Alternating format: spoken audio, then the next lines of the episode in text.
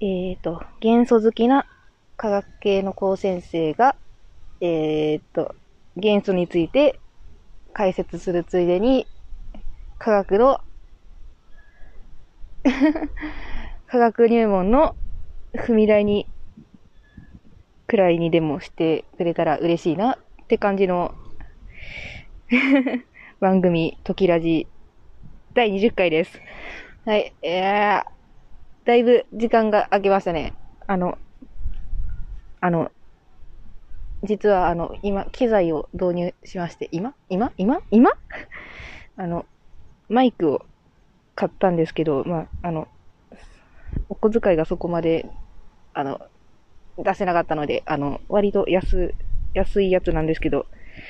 風防のモフモフ付きのマイクを買ったので、それなりの音質は期待できるかなと思っておりますけど、はい。いや、あの、もういつの間にか、あの、番組が始まって1年が経って、まあもうすぐ、もうすぐあの、二族も、あと、2回ぐらいで、今回のバリウムと、次回じゃない、次次回の、えー、フランシウムじゃない、ラジウムで、とにかく、あとりあえず、一旦、あの、一段落っていうか、高2の、高2じゃない、高専のね、2年生の無機化学で習うのが二族元素までなので、まあちょうどいいぐらいかなって思ってたりします。えー、なので、えー まあ今回も頑張っていきたいなと思っております。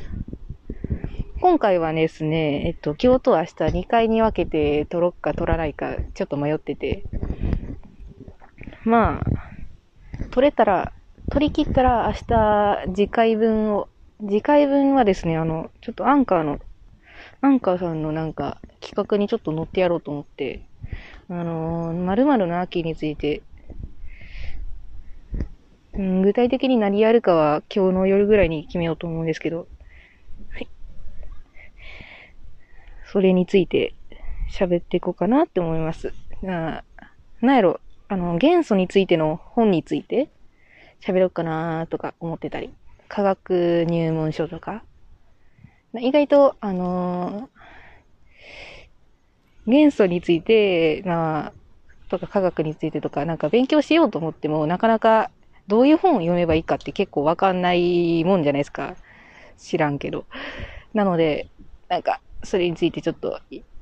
なんか役立つ情報でも与えれたらなと思うんですけど、そんな感じでいこうかな。うん。ってなことで、えっ、ー、と、もう今回も本編、始めようかな。はい。は、なんか、えー、いつの間にかテイク3になってしまいましたが、えー、今回紹介する元素は、えー、原子番号56番のバリウムです。えー、このバリウムっていうのが、えー、記号が、えー、大文字の B に小文字の A で、え、っと、英語で書くと BARIUM で、バリウムまあ、そのままバリウムって読みます。えー、語源がギリシャ語の重いっていう意味のバリス、BARYS に由来しています。まあ、これが他のアルカリド類金属よりも重い、まあ、質量的に重いっていうことから、えっ、ー、と、それ、それ 使われてます。えー、と、原子量が137.327。えー、と、ほとんどが、えー、と、バリウム138。えー、陽子数が108、えー、出てない。だってさっき虫、虫おったんやけど、ここ、ここ。えー、と、陽子の数が、まあ、56。まあ、これが固定なんですけど、えー、と、中性子の数が82のやつが、えっ、ー、と、71.698%って一番多いです。えー、次に鬼が、えー、1個前、えー、1個中性子が少なくなって100、81個の、えっ、ー、と、バリウム137で、11.232%。まあ、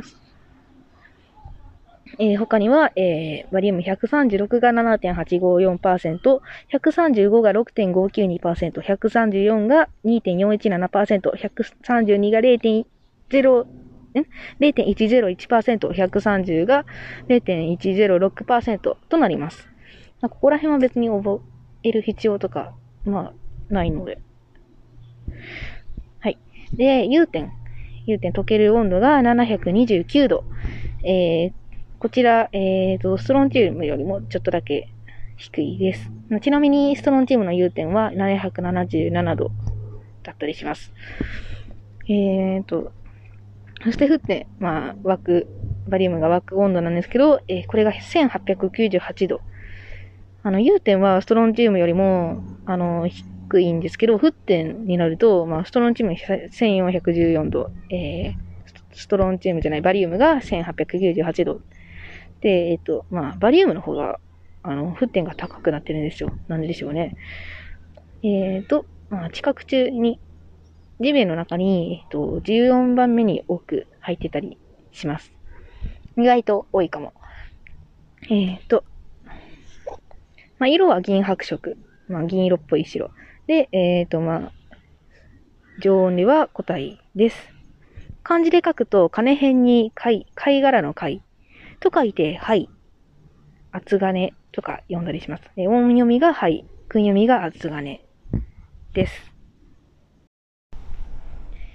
えー、っと、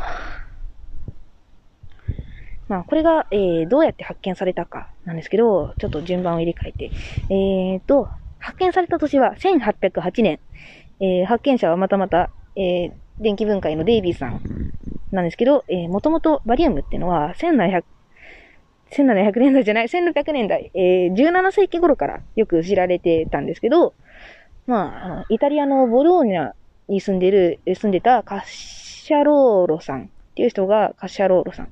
ていう人が、テカっている重めの石を、なんか、なんか光ってるなって。ど、ど、その石を、えっ、と、まあ、これが、えー、ボローニャ石って呼ばれるんですけど、それを、えー、赤、あ、違う、炭と一緒に熱したら、暗闇で赤く光るってことを見つけたんですよ。まあ、この、あの、日光に当てとったら、あの、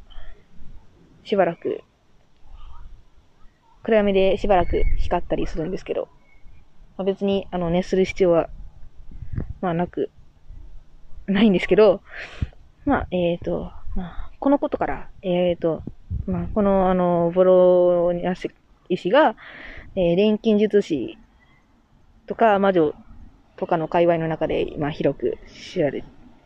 広く知られてた、知られてたっていうよりな、魅力を感じてたっていうか、なんか、この石すげえなって思ってたりしてたんじゃないかな、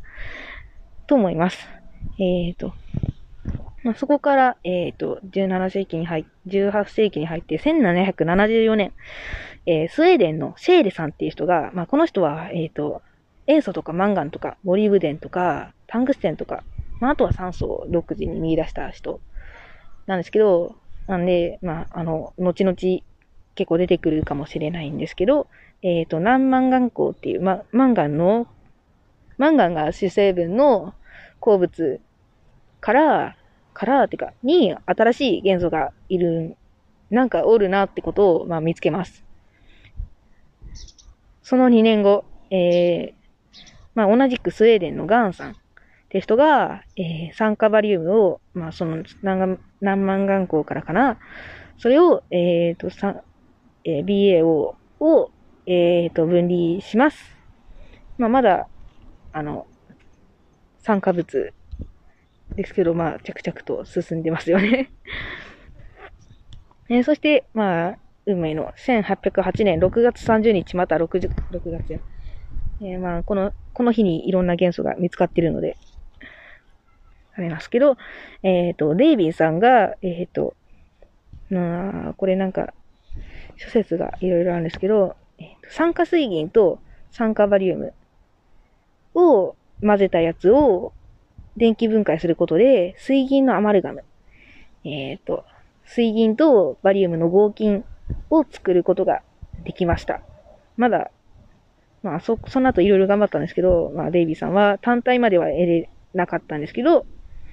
まあ、そこから100年ぐらい経って、1901年、グンツさんっていう人が、この人、どこの人かなわかんないけど、水素化バリウム、えー、BAH2 を、えー、っと、分解することによって、単体バリウムを得ることができました。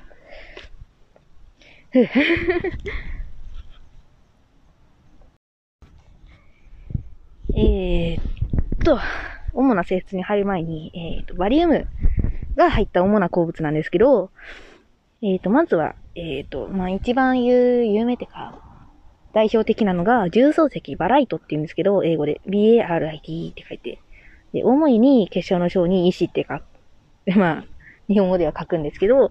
えー、これが、えー、主成分は硫酸バリウム、えー、BASO4 で、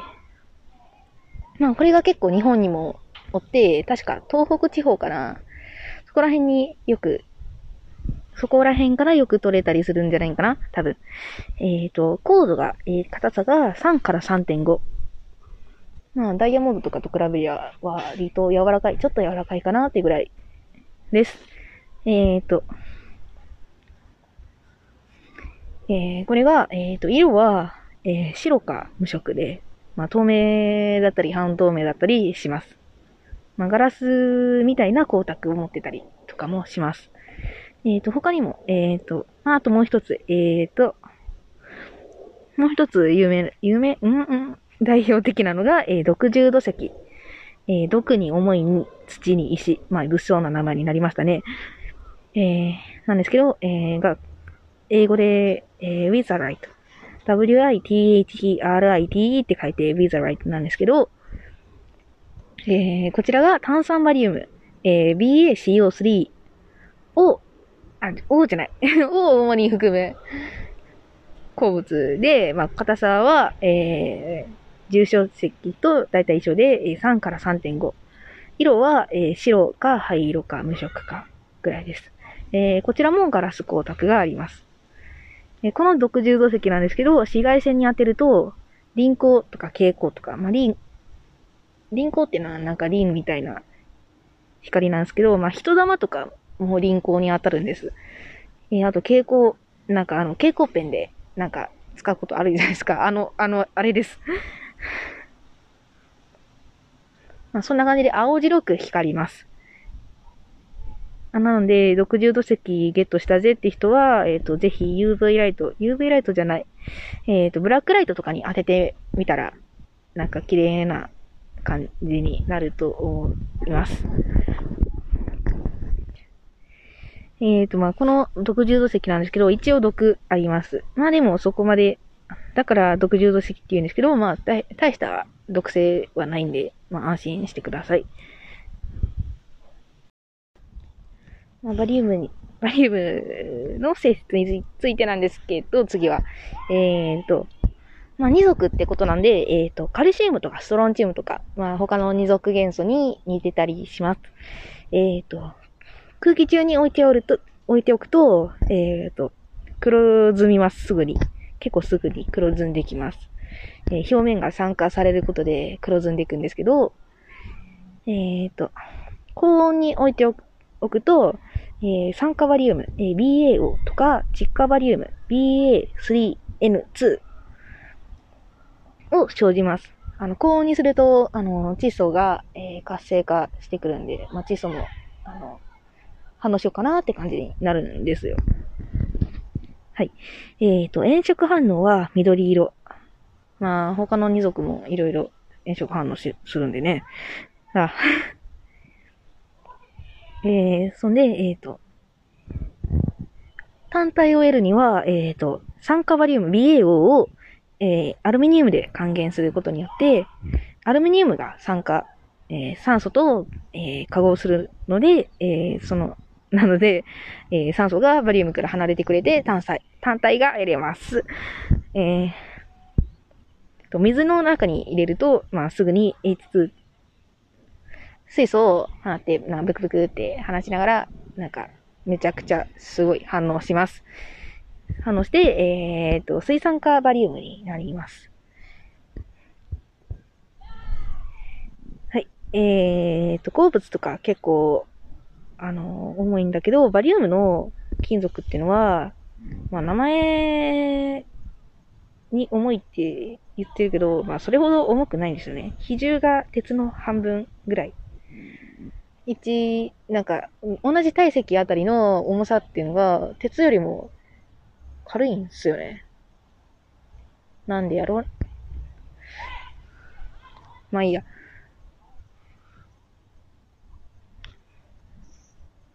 まあそんな感じかな。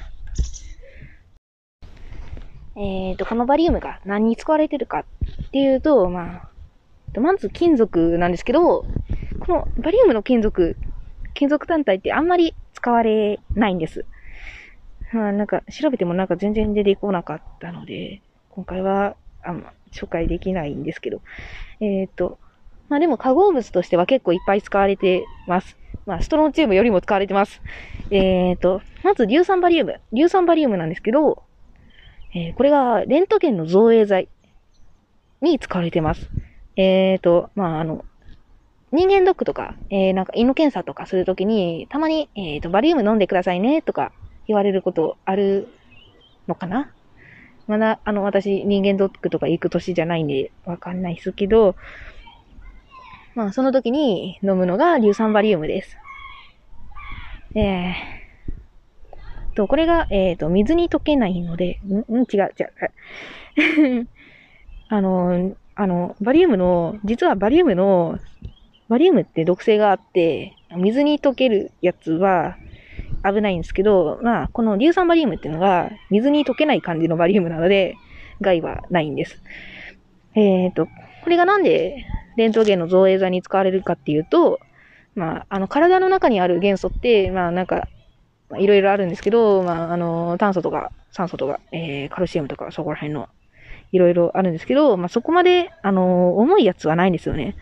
まあ、そこに、えっ、ー、と、バリウムとかの、なんか重い元素が入ってくると、まあ、その、それが影になって見える、見えたりするんですよ。多分。あ、違う。重いっていうか、いっぱい電子を持ってるから、なんか、あの、パって、あの、通した時に、なんか影になりやすいんです。だから、なんか、あの、結構鮮明な画像、レントゲン画像が撮れたりします。まあ、あの、バリウム、あー、バリウムで思い出したんですけど、まあ、私の、あの、もともと、あの、中学校の時の理科の、あの、先生、私の、私が元素を好きになったきっかけとなる授業をした先生なんですけど、まあ、その先生の友人が、あのなんか、検査でバリウムを飲んだんですけどね、えっ、ー、と、その後に、あの、その時に、あの、もう終わった後に、あの、下剤が渡されるんですよ、下剤。あの、バリウムって、あの、残ると、まあ、ちょっとだけ、あの、や、とどめておく分にはいいんですけど、あバリウムってあの、あれ、やってる間ゲップしたらあかんですよね。ちょっと、あの、あの、あれってあの、あの、胃の中でブクブクすんで、ゲップしない、しないはちょっと、割と至難、至難の技らしいんですけど、大丈夫かな？まあ、それで、あの、まあ、ああの、終わったんですけど、そのせん、あの、先生の友達が、あの、下剤を飲まずに帰ったんですよね。帰ったんかな？わかんないけど。帰ったら、あの、その、夜ぐらいには、もうあの、食事中の方ほんま、すみません。あの、これが割と、あの、あの、デフォルトです。えーと、まあ、あの、あの、下剤で出さないと割と大変なことはなるんですよ。まあ、それで、あの、その先生の友人が、あの、下剤で出さなかったことにより、あの、そのバリウムが固まってしまって、固まってしまって、で、まあ、すっごい、あの、なんか、体の中が痛いってことになって、うーん、そこまでしか覚えてないんですけど、結構あの、あの、バリウム飲むときは、あの、下剤、あの、飲みは、飲んで、検査が終わったら絶対下剤飲んでください。あの、手遅れになると、ほんまに、あの、手術とかして取り出さないといけないことになるんで、ほんまに、あの、よろしくお願いします。はい。他にも、えっ、ー、と、えっ、ー、と、油、油？んん。なんかあの、オイルとか、オイル？オイル？石油とか、まあ、それを、あの、とか、えー、天然ガスとかを掘るときに、あの、その、取りやすいようにする、潤滑用スラリーってやつを、に使われてます。まあ、粉末の、まあ、重曹、重曹石を水に入れてかき混ぜて、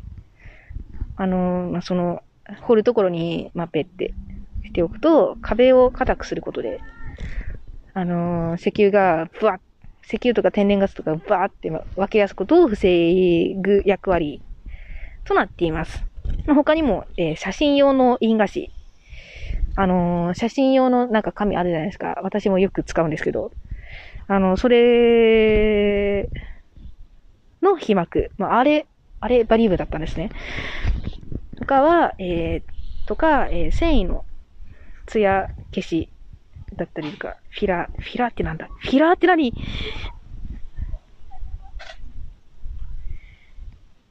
まあ、あの、高級紙とか、ね、よく使われてます。えーと、炭、炭酸バリウム。えー、BASO4 なんですけど、えー、ん ?SO4 じゃねえ。えーと、炭酸バリウム。えーと、BACO3 なんですけど、それは、えーと、あ、高純度の13バリウムを作るのに、作る原料となったり、まあ、これが、えー、ブラウンフィックスって言うんですけど、まあ、それが、それが、なんか写真菓子の被膜になったりするんですけど、まあ、他にも、え、炭酸バリウムとして、えー、トランプとか、えー、地図とかの、なんか、高級そうな、なんか、なんか、すげえなって感じの紙、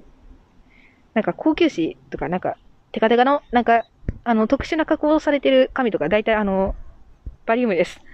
えー、それが、えー、炭酸バリウム使われてます。まあ、それの白色顔料。うん。白色顔料として炭酸バリウムが使われています。えっ、ー、と、あ、炭酸バリウムじゃない、えー、硫酸バリウムのとこでちょっと補足なんですけど、リトポンっていう、えっ、ー、と、白色顔料があるんですけど、えー、これが、えっ、ー、と、硫酸バリウム、え BASO4 と、えっ、ー、と、硫酸亜鉛、え ZNSO4 の混合物、混ざったものなんですけど、硫化物があると、あの、なんか、普通の顔料だと黒く変色しちゃうんですよ。でも、えっ、と、このリトポンだと、硫化物があっても、黒く変わらないんですよ。すごいね。っていう、えっ、と、白色顔料だったりします。えー、次に、硝酸バリウムなんですけど、えー、BA、S、あ、違う、BANO3、あー、NO3 がカッコになるのか、カッコ2になるのか、わからない。なんですけど、えっ、ー、と、文化遺産、えー、フレスコ画っていう、まあ、漆喰の壁の上になんか、いろいろ、なんか、いろいろやって書いていくやつなんですけど、まあ、それを修復するのに使われてます。あのー、硝酸バリウムに、なんかアンモニア水を混ぜたやつをパーって吹き、吹きかけると、水酸化バリウムに、んや、ん硝酸バリウムにアンモニアを加えたやつが、えー、水酸化バリウムになるんですけど、それをふわーって吹きかける、吹きかけて、まあ、それを水、それの水分を飛ばすと炭酸バリウムになって、これが表面を保護したりします。そんな感じです。えっ、ー、と、他にも、えっ、ー、と、BAOH2、えー、ん ?BA、カッコ OH の2か。えー、それが、えっ、ー、と、水酸化バリウムなんですけど、えっ、ー、と、油脂、グリース。グリースって何やろ？なんかあの、リコーダーの、あのー、なんか、リコーダーについてくるなんか、あのあの、カポってはめる部分の、あの、滑りを良くする、あの、あれ。あれを作るのに使われてたりとか、えー、っと、天才とまあ、これあの、ストロンチウムを使ってあったんですけど、まあ、バリウムでも作れます。あとは、えっ、と、脱毛剤の原料とだったりとか、まあなんかそういうナンバリウムを使った特殊なガラスだったりに使われてたり、えっ、ー、と、します。他にも、えっ、ー、と、その他、えー、硝酸バリウムとか塩素酸バリウムは、塩素酸バリウムっていうのが、えっ、ー、と、BA、O、CL とか、そんな感じのやつ。それが、えっ、ー、と、花火の着色剤に使われます。ナバリウムが入ってると、緑色の花火になります。私結構緑色の花火は好きです。はい。えっ、と、最後に、えっ、と、まあ、さっきもちらって言ったんですけど、えっ、と、バリウムの毒性についてのコーナーとなっております。まあ、えー、バリウムってのはあまり人体にはいないっていうかなんか いないんですけど、だから、あの、造影剤に使われてたりするんですけど、まあ、実は、えっ、と、一部の植物とか、そこら辺のやつは意外といたりします。うん、例えば植物を燃やして灰にすると、その中にエバリウムがいたりして、するのと、えっと、チリモっていう、まあ、英語で書くと DESNID ってデスミドって書書くんですけど、えー、という、えー、単細胞生物、まあ、一個の細胞でできた生物なんですけど、まあ、それ、バリウムを使って、あの、なんか、自分の位置とか、なんか方向とかを把握してで、まあ、位置センサーとして使ってたりします。まあ、しかも、あの、必須元素でもない。あの、人体にとっては別に、バリウムってあんまいらないんです。いらないんですけど、まあ、実は、えっ、ー、と、まあ、意外と、あの、毎日 1mg ぐらい、毎日かな？わからんけど、1mg ぐらいは食べてます。まあ、例えば、えっ、ー、と、人参には、えー、13ppm。ppm ってのが100万分率って言って、まあ、100番、あの、1ppm が100万分の1だったりしますけど。えっ、ー、と、玉ねぎが 12ppm、レタスが 9ppm、豆類だと 8ppm とか入ってたりします。まあなんか、でもなんか、あの、豆類 8ppm なんですけど、その中でも、ブラジルナッツっていう、なんかブラジルにある豆なんですけど、それが、あのー、1万 ppm。これが1%なんですけど、も含んでるらしいです。ね、なので、まあ、意外と食ってることには食ってるかな。まあでもまあ、いらんって言ったけど、まあ完全にいらないってわけじゃなくて、バリウムって人体にどう影響するかなんですけど、代謝を刺激します。えー、なので、あのなんか、食ってると、まあ、それなりに健康でいれます。でも多すぎると、えー、心細、えー、心労細動を引き起こしたりして、まあ、最悪死にます。あのー、まあなんか、えー、なんか、普通に食ったりとか、食ったりじゃないわ。食ったりとか、えー、硫酸バリウムだったりとか、うん、レントレントゲネク飲むやつ。とか、やったらまだ、まだいけるんやけど、あの、水に溶けるタイプのやつだと、まあ、めちゃくちゃ吸収されてしまうので、危ないです。えっ、ー、と、あと炭酸バリウムは、えっ、ー、と、水には溶けないけど、胃酸には溶けるので、だから、危ないです。まあ、ってことで、えっと、炭酸バリウムが、えっと、殺素剤に使われてたりします。えっと、何ミリグラムからかわからへんねんけど、まあ、あの、バリウムの中毒になってしまうと、えー、吐射、戦痛、下痢、震え、麻痺とかの症状が出たりします。はい。そんな感じかな？バリウムについて、私が言えることは、そ、それぐらいだ。はい。こんなわけで、えっ、ー、と、まあ、本編はこれで終わりなんです。で、まあ、ぼちぼちエンディングなんですけど、えー、っと、オープニングで、オープニングで、ああ、言うの忘れてたんですけど、私あの、あのー、ジルコニウム買ったんですよ。えー、買ったっていうか、買ってもらったんですけど、まあ、単体を、単体を買ったんですけど、まあ、1×1、1センチかけ1センチかけ1センチの、まあ、ちっちゃいやつなんですけど、まあ、単体をゲットできたってことでめちゃくちゃ嬉しいです。うーん。そんな感じかな？うん。まあ、これも、えー、っと、まあ、タイトルが浮かび次第、まあ、出す予定なので、予定やし、まあ、あの、明日、次の分取るし。なので、しばらくは安定的、安定したペースで、更新できるかなって思ったりします。冬も、冬休みとかぐらいまでなら、多分大丈夫のはず。あのー、今まであの、図書館、図書館で、あの、調べたと、調べたかったんだけど、えー、なんかあの、緊急事態宣言のせいで、なんか参考室みたいなところに、あの、全然行けなくて、あの、そこにしかない本とかあって、まあ、それが、あの、結構、あの、詳しく載ってるやつなんですけど、いや、まあ、それがやっと、あの、終わ終わったっていうか、あの、緊急事態宣言が明けたので、まあ、そこに行ってバーって調べて、まあ、今やってるんですけど、今、なんか、うん、撮ったんですけど、うん。おはよう、コロナ明けてくれたら、なんか、もうちょっと、なんかいろいろ遠出したりとかで、いろんな情報を得れるのかなって思ったりしたり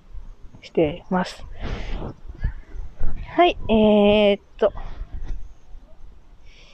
えー、今回使った参考文献は、えー、っと、まあ、いつもの元素118の新知識と、えー、っと、元素大百科事典っていう本と、えっと、元素の百科事典、同じようなタイトルなんですけど、全然違う。まあ、出版年が全然違うんですけど、まあ、その3冊を、この3冊を、えー、参考にして、えっ、と、調べさせていただきました。はい、えーと、お便りとか、えーと、なんか、こういうことやってほしいなとか、なんか、こう、元素についてなんか知りたいことがあるなえ、え、え なんか、うーん、まあでも元素に関係なくても全然、なんか、あの、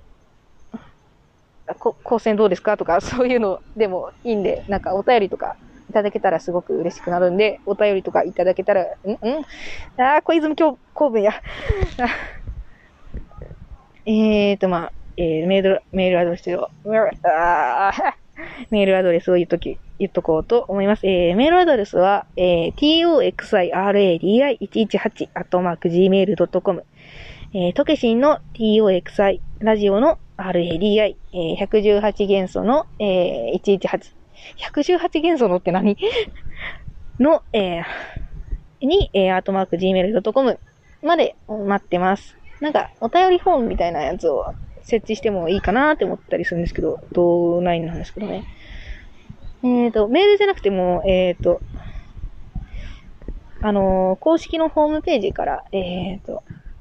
T、うん、トキシラジの、えー、ジントゥフリー .com らへんの、なんか、お問い合わせみたいなところの、ところになんか、あの、メールアドレスがなくても、なんか、お便りが送れるシステムを導入していますので、メールアドレスがないなーって思う人はそちらから送っていただければ嬉しいです。はい。あ 疲れた。ずっと座りっぱなしだから、なんか疲れました。今日は早めに帰って、早めに寝ます。えー、えー、あー ということで、また次回ですね。えーと、えー、次回は、えーと、元素の入門、うん、元素についての本の紹介をしたいなって思います。ってことで、また来週、来週に。